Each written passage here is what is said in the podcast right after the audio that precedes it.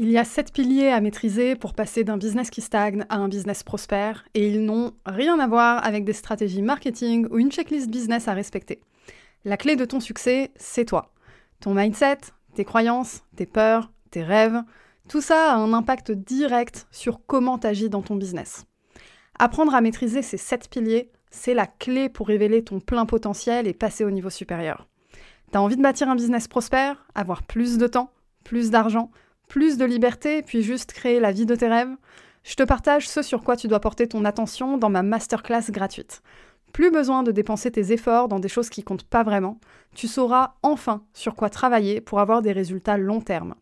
Le lien est disponible dans la description de l'épisode ou dans ma bio Instagram at thinkwithfarah.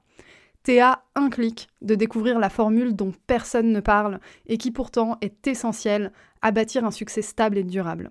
Inscris-toi vite puis bonne écoute pour l'épisode du jour. Hello, moi c'est Farah de Think with Farah. Je suis consultante en stratégie digitale et j'aide mes clients à penser leur business de façon holistique avec une approche analytique, stratégique et créative. Discutons ensemble des solutions concrètes pour optimiser votre business et le faire boomer. Je vous partage mes expériences, mes succès, mes échecs, mais surtout mes apprentissages pour que vous puissiez façonner l'entrepreneur qui est en vous et atteindre vos objectifs. Bienvenue dans un nouvel épisode de ton podcast Think with Farah. Aujourd'hui, je vais te parler développement personnel, intelligence émotionnelle et même un petit peu féminisme. Oui, on ne fait pas souvent le lien entre féminisme et entrepreneuriat, mais dans le cadre du développement personnel, tu vas voir, pour moi, c'est très important. En fait, ce sujet, il est né de la discussion que j'ai eue avec un ami, et la conclusion que j'ai eue, c'est que le développement personnel sans intelligence émotionnelle, ça ne sert à rien. Alors tu te diras, ok, mais quel est le rapport avec le féminisme? T'inquiète, je vais y venir. Mais d'abord, j'aimerais te parler de la discussion que j'ai eue avec cet ami-là. En fait, la discussion, c'était une critique sur le développement personnel tel qu'on le connaît aujourd'hui. On a pris notamment l'exemple du livre Miracle Morning. Je t'en ai déjà parlé dans un épisode. Tu dois savoir que je n'aime pas du tout ce livre. Alors, c'est pas vraiment le livre en lui-même que je n'aime pas, c'est l'approche. En fait, il y a quelque chose que j'observe dans le développement personnel, c'est que c'est une approche très masculine. En fait, on reproduit beaucoup les clichés de la masculinité, euh, de la société patriarcale en fait, et c'est quelque chose principalement à destination des hommes, souvent déjà riches. Est-ce que tu as déjà vu le prix des formations ou séminaires de développement personnel? Hmm, je pense à Anthony Robbins et d'autres choses comme ça. Voilà, tu vois très bien de quoi je parle. Pourquoi je parle aussi de masculinité dans le développement personnel C'est qu'en fait, on a affaire à une approche très militaire du développement personnel. L'idée, c'est de se dépasser, hein, on travaille sur le dépassement de soi, sauf qu'en fait, on le fait peu importe ses réels besoins personnels. On va suivre bêtement un gourou qui nous dit quoi faire, et on ne s'accorde aucun plaisir dans la vie parce que si tu te fais plaisir, tu es feignant et tu ne veux pas vraiment atteindre tes objectifs. Alors que c'est évidemment faux, la vie serait tellement triste sans se faire plaisir. Même quand tu entreprends, que c'est dans tes gènes et que tu penses business 24 heures sur 24, 7 jours sur 7, c'est tellement important de faire des choses pour soi et juste pour soi, sans forcément penser à des objectifs à atteindre et du coup, il y a quelque chose qui m'est venu, mais vraiment naturellement. En fait, ma première pensée, suite à cette conversation, c'était waouh, à quel point on a besoin des femmes en développement personnel? Et là, je suis mais tellement heureuse d'avoir autant de femmes entrepreneurs dans ma communauté Instagram. Vous m'inspirez absolument toutes dans ce que vous faites, dans votre approche totalement badass, sans pour autant oublier le plus important, l'autre. Parce que entreprendre, c'est avant tout prendre soin de l'autre. Et oui, on n'entreprend pas que pour devenir riche, on est là pour servir autrui littéralement. Ce service ou ces services qu'on propose vont nous être rendus en argent, oui, mais nous sommes là pour servir autrui. Et ça fait aussi partie du développement personnel quand on y pense, parce que dev perso et entrepreneuriat, c'est quand même assez lié.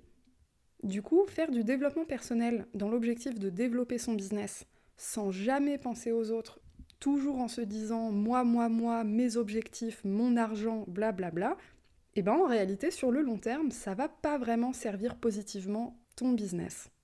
Là, j'aimerais parler des polarités euh, féminin versus masculin. yin versus yang et enfant intérieur versus adulte conscient.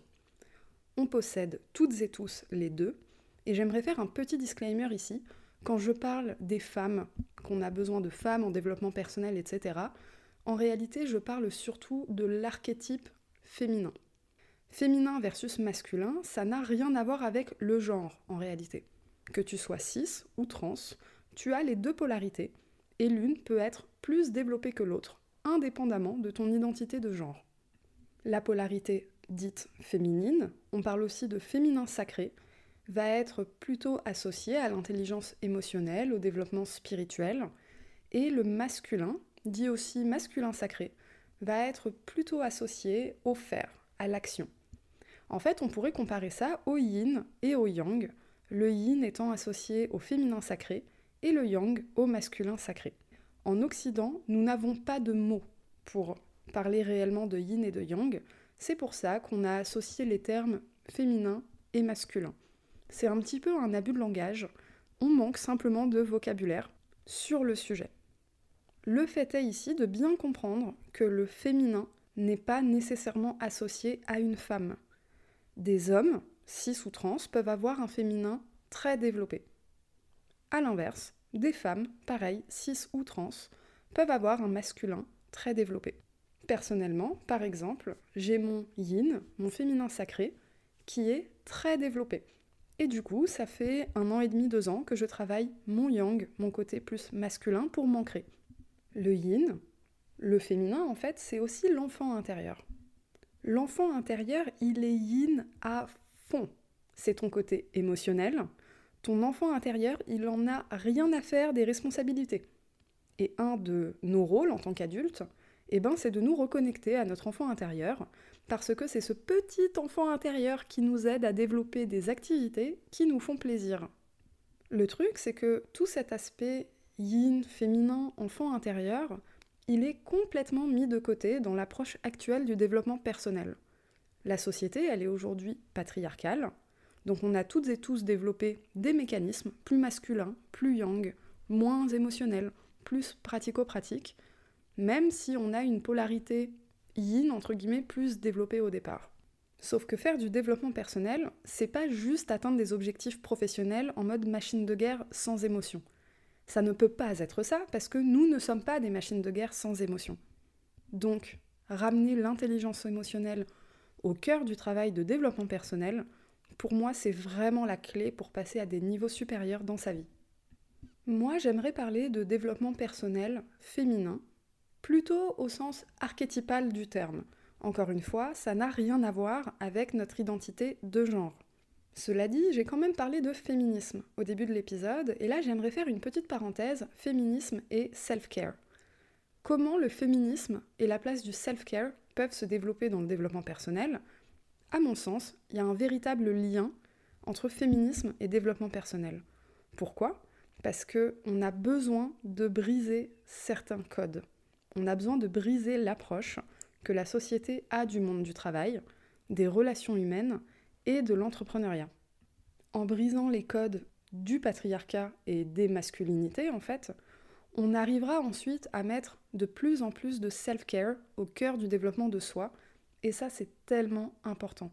Parce que oui, quand on entreprend, on a des objectifs, on veut les atteindre, on a des mécanismes possibles pour se formater, je pense notamment à la PNL, la programmation neurolinguistique, on peut faire des choses très grandes. Et tout n'est pas à jeter en développement personnel, pas du tout. Mais c'est important d'avoir un peu de recul et de se dire ok, il y a des choses dedans qui sont très très bien, mais c'est aussi peut-être pas suffisant en fait. Il manque un truc. Le truc qui manque, eh ben, c'est l'approche féminine en fait. L'approche yin, l'approche émotionnelle. Donc en fait, ce que j'ai envie de dire, c'est que là, l'intérêt, c'est de choper le meilleur des deux mondes pour réussir à se développer, à la fois son yin, à la fois son yang. Voilà, on arrive à la fin de cet épisode. J'espère qu'il t'aura plu ou qu'il aura au moins ouvert une fenêtre de réflexion sur le sujet. J'aimerais beaucoup avoir l'avis de mes auditeurs masculins sur le sujet, donc n'hésitez pas à m'envoyer un message sur Instagram pour en parler, en toute bienveillance évidemment. Quant aux femmes, vous êtes fortes, vous êtes puissantes, et vous êtes aussi sensible et douce. C'est toute la beauté d'être un être humain complet complexe. Merci pour ton écoute. J'ai adoré enregistrer cet épisode. N'oublie pas de noter cet épisode sur Apple Podcast, de t'abonner sur ta plateforme de streaming préférée et de partager pour soutenir mon travail et permettre à d'autres entrepreneurs ambitieux et ambitieuses d'atteindre leurs objectifs.